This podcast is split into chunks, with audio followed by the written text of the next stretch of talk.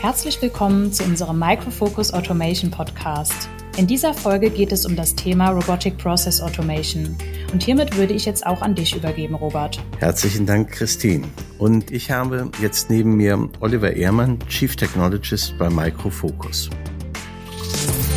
Ich freue mich sehr, dass du dich gleich noch ein zweites Mal bereit erklärt hast, mit mir zu sprechen und gar nicht genug von mir kriegen konntest, nachdem du schon uns erklärt hast, was SAP-Automatisierung ist. Herzlich willkommen, Oliver. Ja, hallo Robert. Du hast gerade eben schon gehört, es geht um Robotic Process Automation. Was ist das eigentlich?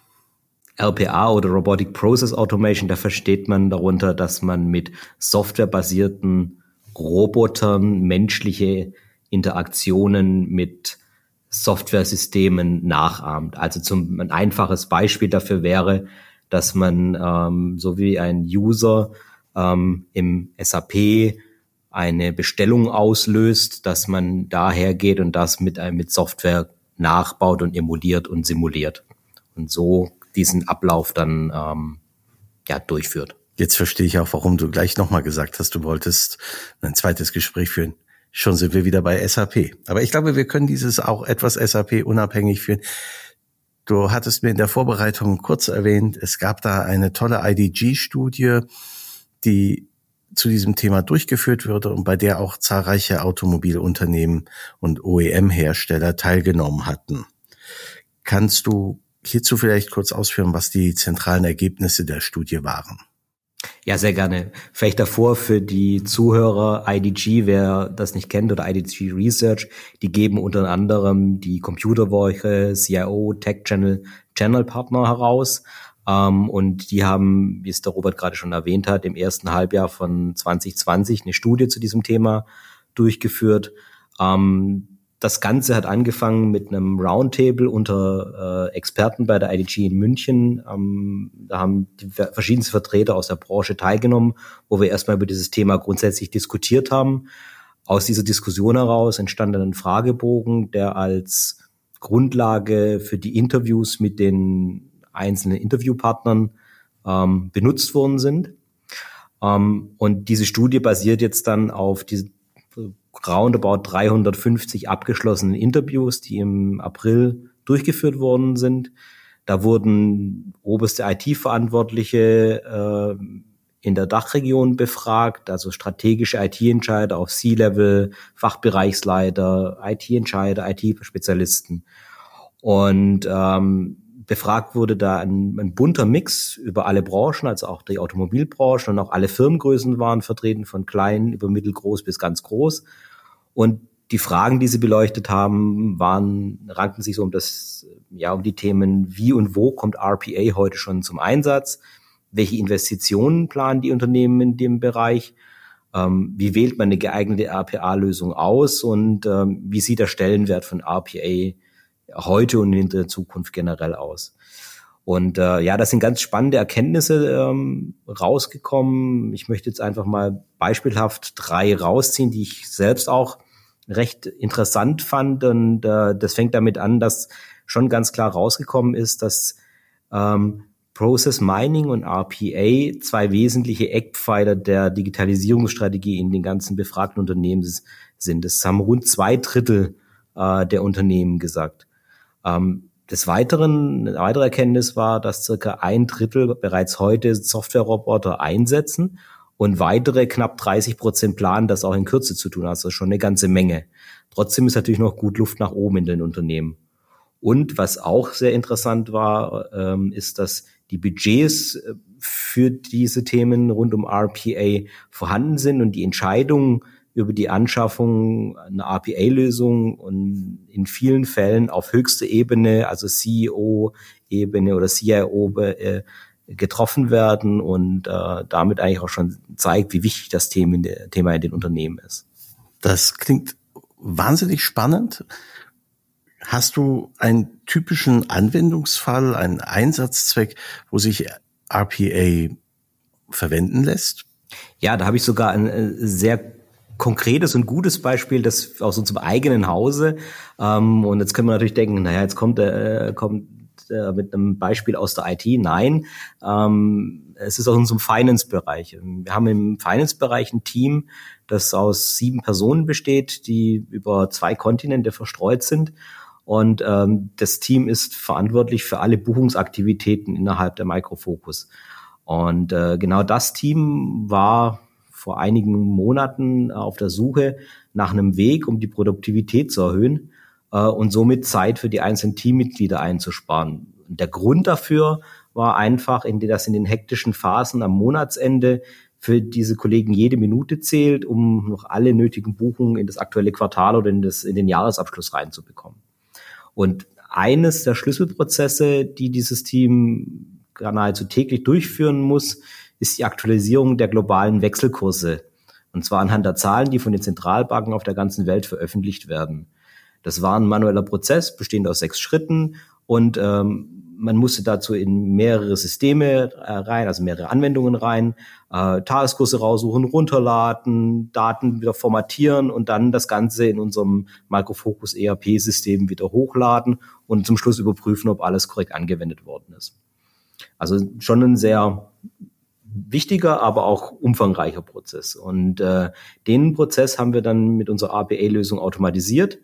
Und ähm, ja, ähm, Jetzt sind wir bei dem Stand, dass das Ganze voll auch mal automatisch nach Plan, also nach Zeitplan abläuft, in zwei bis drei Minuten abgeschlossen ist und damit den Kollegen 85 Prozent Zeitersparnis für diesen Prozess ähm, ja bringt. Und als Nebeneffekt von dem Ganzen ist, dass ähm, es für diesen kompletten Prozessflow jede, jederzeit einen kompletten Auditverlauf gibt, also was genau wie, wo, wann gemacht worden ist. Und das vereinfacht natürlich dann im Nachgang auch bei irgendwelchen Prüfungen äh, oder Finanzprüfungen ähm, das Thema ganz einfach, das nachzuhalten, was da wie wo passiert ist. Und äh, das war quasi der, der erste Use Case, den wir mit dem Finance-Team gemacht haben. Das war ein voller Erfolg. Und das Team ging direkt dann einen Schritt weiter und beschloss außerdem auch den Neubewertungsprozess zum Monatsende für offene Fremdwährungsbestände zu automatisieren. Und äh, ja, in diesem Fall übernimmt der Roboter die recht mühsame Aufgabe, die diese Neubewertungsberichte zu ähm, heraus, also laufen zu lassen, ähm, geht, navigiert durch die verschiedenen Finanzanwendungen, ähm, wählt Buchungsperioden aus und ähm, die richtigen Buchungsbücher und so weiter.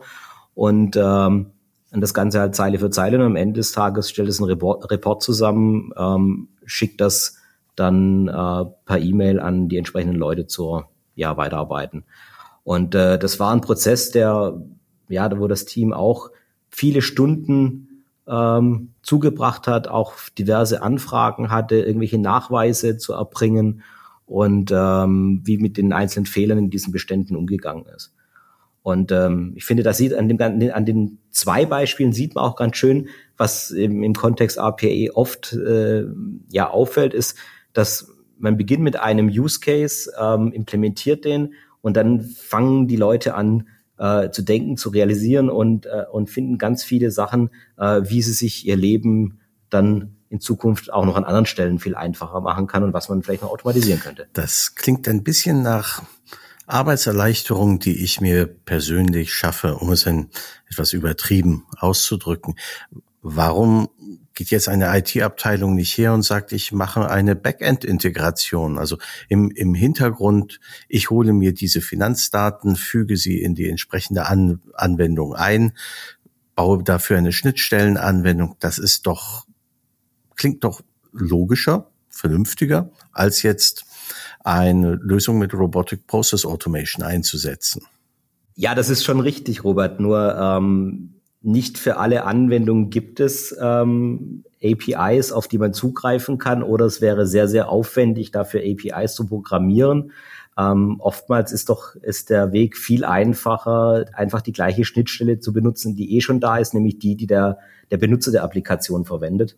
Und ähm, klar ist es, wenn natürlich eine API vorhanden ist, ähm, schaut man sich selbstverständlich an, ähm, ob es Sinn macht, äh, die Tätigkeit über eine API zu machen, weil das halt doch am Ende des Tages oft die robusteste Variante ist. Ähm, aber wie gesagt, oft ähm, stellt sich diese Frage nicht oder es ist sehr aufwendig und teuer, ähm, das über eine API zu implementieren. Ah, okay, das habe ich jetzt besser verstanden. Was mich aber jetzt auch noch umtreibt, ist, ich mache ja Aufzeichnungen dann mit diesem RPA von Bildschirminteraktionen. Führt das nicht zu einem hohen Pflegeaufwand, sobald sich ein so ein neues Release eingespielt wird von der Anwendung, dann verrutschen die Felder. Ein Freigabebutton ist an einer ganz anderen Ecke. Da muss doch ja alles nochmal neu aufgezeichnet werden. Ja, das könnte man meinen. Ähm, und je nachdem, welche RPA-Lösung man einsetzt, ist es mit Sicherheit auch manchmal der Fall. Es gibt einige Lösungen am Markt, die äh, zum Beispiel einfach sich eine, irgendeine Koordinate merken und dann stumpf da draufklicken. Ähm, das ist natürlich nicht wirklich fortschrittlich und führt dann genau zu dem, was du gerade gesagt hast, nämlich einen massiven Aufwand, äh, den Workflow am Leben zu erhalten, äh, wenn sich nur kleinere Sachen ändern. Äh, wir bei Microfocus haben über die letzten Jahrzehnte bereits Technologien und Methoden entwickelt ähm, aus der Testautomation heraus, die äh, jetzt eins zu eins Bestandteil in unserer APA-Lösung sind. Und die erkennen mehr als aus mehr als 200 UI-Protokollen die einzelnen Objekte, die auf dem Bildschirm zu finden sind, anhand und, und, äh, und referenzieren anhand ihrer Objekteigenschaften auf diese, auf diese Objekte nachher. Und äh, dadurch sind unsere UI-Automationen auch sehr robust gegen Veränderungen.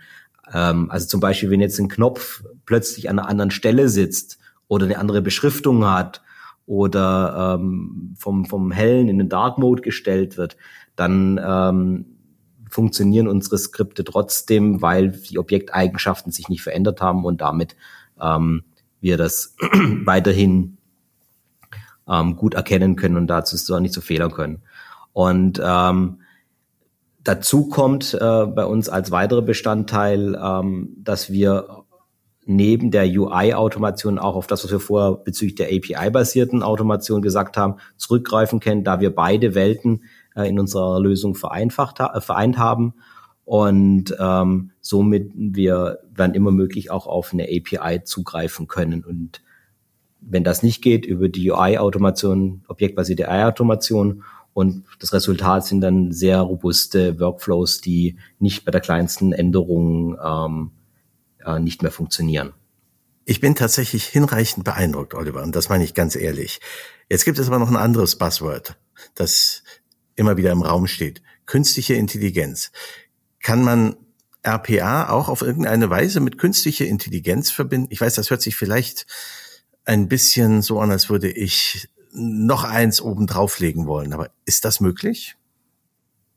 Ja, also künstliche Intelligenz ist in der Tat für uns ein sehr spannendes Thema, gerade in diesem Kontext. Ähm, wir haben bereits heute in unserer Testautomationslösung, die ja Bestandteil ein Stück weit des, äh, der RPA-Lösung ist, ein, so ein AI-Modul integriert, mit dem das für Mo Mobile- und Web-Anwendungen ähm, funktioniert und wo man mit KI-Unterstützung hier testen kann.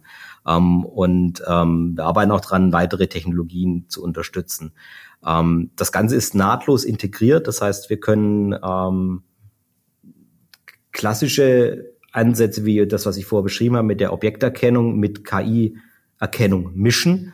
Und ähm, der Algorithmus, der erkennt gewisse Elemente auf Basis des ihm antrainierten Wissens. Also zum Beispiel, der Algorithmus weiß, wie typischerweise ein Login-Button in, ähm, auf einer Webseite aussieht, kann darauf reagieren, erkennt den mit einer gewissen Wahrscheinlichkeit und dann, wenn er das erkannt, dann klickt er da drauf. Also auf eine ähnliche Weise, wie das ein Mensch machen würde. Ähm, es muss einem natürlich bewusst sein, dass, das, dass die KI-Erkennung keine exakte Wissenschaft ist, so wie man es vielleicht aus den anderen Kontexten her kennt.